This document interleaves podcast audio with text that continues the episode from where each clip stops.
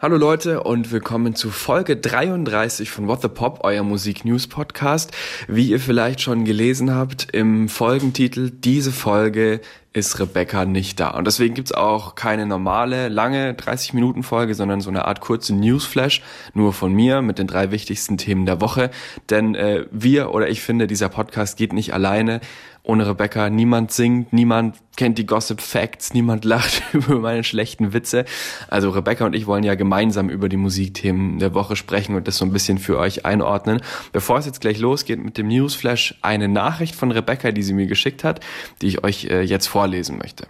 Liebe Menschen, die unseren kleinen Podcast hören, sorry, dass ich heute weder über Britney sprechen kann, noch über mein Lieblingsthema Clouseau. Genau genommen kann ich gar nicht sprechen, meine Stimme ist weg, werde mich aber auf die Suche begeben und die hoffentlich nächste Woche wieder gefunden haben, dann geht es wieder los. Genießt die kleine Folge heute mit Benedikt ohne Gesang. PS, trotzdem würde ich gerne einen Song auf die Playlist machen, Doja Cat Woman, das macht gute Laune fürs Wochenende und falls Benedikt nur Indie-Sachen auf den Playlist macht, habt ihr eine Abwechslung. What the Pop? What the Pop? Deine Musiknews mit Rebecca und Benedikt. Der SWR 3 Musik News Podcast, diese Woche eben nur mit mir, Benedikt aus der SWR 3 Musikredaktion, mit den Themen der Woche. Also natürlich erstmal, wie Rebecca es sich gewünscht hat, Doja Cat Woman auf die Playlist. Sie hat das in weiser Voraussicht gemacht, denn tatsächlich gibt es am Ende der Folge noch äh, einen Indie-Song von mir auf die Playlist. Überraschung. Aber jetzt zu den Themen der Woche und äh, an einem Thema ist man diese Woche nicht vorbeigekommen, wenn man bei Instagram ist oder wenn man sich allgemein im Internet rumtreibt.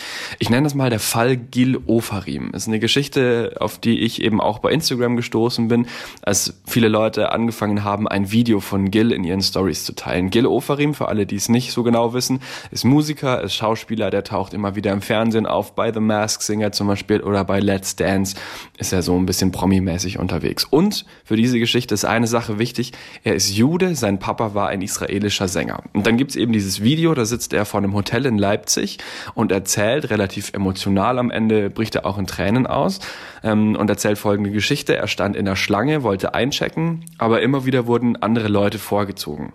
Und dann hat er irgendwann gefragt, einen Mitarbeiter, warum er denn nicht drangekommen ist. Und dann hat irgendjemand gerufen, pack deinen Stern ein. Gemeint ist, dass er eine Kette trägt mit einem Davidstern. Und dann hat der Mitarbeiter laut Gill wiederholt, packen Sie Ihren Stern ein, dann dürfe er einchecken. Also, es geht jetzt um den Vorwurf einer antisemitischen Beleidigung. Dieses Video ging ziemlich schnell viral. Es gab Reaktionen aus der Politik, vom Zentralrat der Juden, da haben sich viele dazu geäußert. Es gab eine spontane Demo vor diesem Hotel und Mitarbeiter des Hotels haben sich mit so einem Plakat mit einer Israel-Flagge und einem David-Stern vor das Hotel gestellt. Auch davon gibt's Bilder. Mittlerweile, diese Geschichte hat äh, ziemlich hohe Wellen geschlagen, hat der Hotelmitarbeiter, um den es geht, Gil wegen Verleumdung angezeigt und der hat eben der Polizei gesagt, dass diese Geschichte seiner Meinung nach ein bisschen anders stattgefunden hat, als Gildes in diesem Video veröffentlicht hat. Also die Staatsanwaltschaft Leipzig ermittelt jetzt. Das Hotel hat sich auch dazu geäußert und hat zwei Mitarbeiter jetzt erstmal beurlaubt und recherchiert den Vorgang auch selbst, herausfinden, was da passiert ist. Gil war auch im Fernsehen, bei Brisant zum Beispiel, ähm, und hat da gesagt, dass er bisher keine Stellungnahme oder eine Entschuldigung bekommen hat und dass er auch noch überlegt, ob er Anzeige gegen den Mitarbeiter stellt. Er hätte selber nicht gedacht, dass es so hohe Wellen schlägt, aber er ist trotzdem dankbar, dass es die Gesellschaft mitbekommt. Nächstes Thema der Woche betrifft Adele und jetzt merke ich wieder, wie sehr Rebecca fehlt, denn Adele ähm, hat ein Fotoshooting gemacht für die Vogue, für dieses Modemagazin, was natürlich äh, auf Instagram Millionen Likes wieder bekommen hat. Adele sieht natürlich großartig aus auf den Fotos, aber Rebecca könnte euch viel besser sagen, warum diese Fotos toll sind. Ich erzähle euch lieber, was musikalisch neu ist von Adele diese Woche. Mm, in, in der Folge vom 24. September haben wir euch schon erzählt, dass das Comeback von Adele bevorsteht. Und jetzt gibt es tatsächlich Facts dazu. Sie hat einen Videoclip bei ihren Social Plattformen, Twitter, Instagram und so weiter gepostet, dass ihre erste neue Single am 15. Oktober scheint. Das ist ja schon nächste Woche und die neue Single heißt Easy on Me. Was sieht man in diesem Clip? Es sind 21 Sekunden und Adele sitzt in einem Auto. Das Auto hat so einen Anhänger, da sind so alte Möbel drauf festgeschnallt.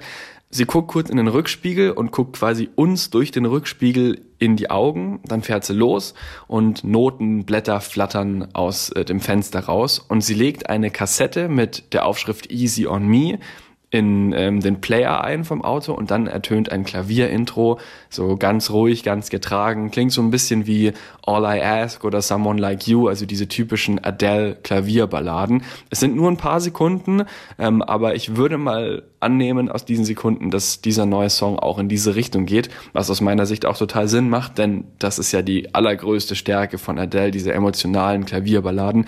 Und mit so einem Song zurückzukommen, fände ich persönlich ziemlich gut. Dann gibt's auch noch Neuigkeiten zum Albumnamen. Es ist ja bekannt, dass sie ihre Alben immer nach dem Alter benennt, wo sie anfängt, an den Alben zu arbeiten. Sie ist jetzt gerade 33, aber es sieht wohl so aus, dass dieses Album 30, also 30 heißen wird.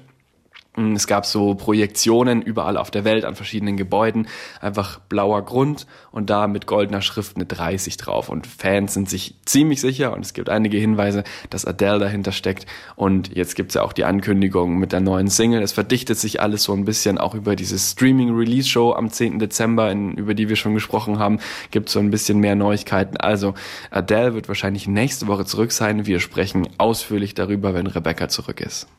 Thema 3 diese Woche betrifft Robbie Williams. Der hat für 2022, für den August, ein einziges Konzert in Deutschland angekündigt, in München. Und es wird eine huge Show, hat er geschrieben. Also tatsächlich anscheinend das bisher größte Konzert seiner Karriere. Stattfinden wird auf dem Open-Air-Gelände der Messe München. Und an diesem Ort spielt eine Woche davor Helene Fischer. Und zwar auch so ein Megakonzert und bei ihr gibt es sogar Zahlen, da sollen 150.000 Zuschauerinnen und Zuschauer kommen. Und Robbie Williams hat nicht nur angekündigt, dass er dieses Konzert spielt, sondern er hat auch gesagt, er hofft auf ein Duett mit Helene Fischer. Die zwei kennen sich ja, die haben ja auch schon mal ein Duett miteinander gemacht, 2019. Ein Weihnachtssong, Santa Baby. Ähm, das Konzert ist im August. Ich gehe nicht davon aus, dass sie äh, den Weihnachtssong da singen, äh, aber denen wird bestimmt irgendwas einfallen. Ich könnte mir gut vorstellen, dass Helene Fischer tatsächlich dann auf diesem Robbie Williams Konzert mit ihm zusammen auftaucht.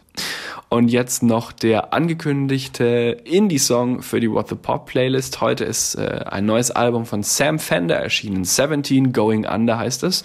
Es ist der Nachfolger von Hypersonic Missiles, was ein fantastisches Album war. Ähm, es ist straighter Indie-Rock, im Prinzip auch wie das erste Album. Also wer das erste mochte, wird das zweite auch mögen. Das Ganze eigentlich sehr gut durchhören, von vorne bis hinten. Ähm, thematisch, was so ein bisschen durch die Pandemie auch ähm, beeinflusst wurde, geht's diesmal um ihn selbst, um seine Jugend und um die Themen Erwachsenwerden und so. Sein erstes Album war ja eher so allgemeinere Themen, beziehungsweise auch gesellschaftliche Themen teilweise. Jetzt singt er über seine Freunde, über seine Familie, über seine Heimat North Shields und da wurde übrigens auch das neue Album aufgenommen. Ich finde, es ist ein schöner Mix aus ein paar ruhigeren Songs, ein paar schnelleren und teilweise auch so hymnische Nummern sind mit dabei.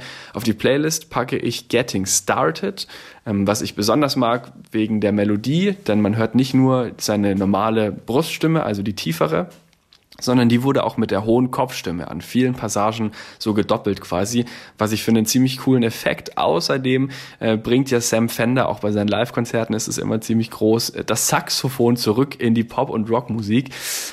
Weiß ich nicht so ganz, was ich davon halten soll, aber ich finde, bei diesem Song ist es eigentlich äh, ganz cool eingesetzt. So, äh, das ist schon das Ende dieser Mini-Folge, leider ohne Rebecca. An dieser Stelle, Rebecca, ich freue mich sehr, wenn du deine Stimme wiedergefunden hast und wir nächste Woche wieder gemeinsam diesen Podcast aufnehmen können. Dann sprechen wir auch schon mal als kleiner Teaser über die neue Single von Måneskin, Mamma Mia. Die ist auch heute erschienen. Allerdings gibt es einen Grund, warum wir nächste Woche darüber sprechen. Bis dahin, macht's gut, schönes Wochenende, alles Gute an Rebecca. Tschüss. What the Pop? What the Pop? Ein Podcast von SWR3.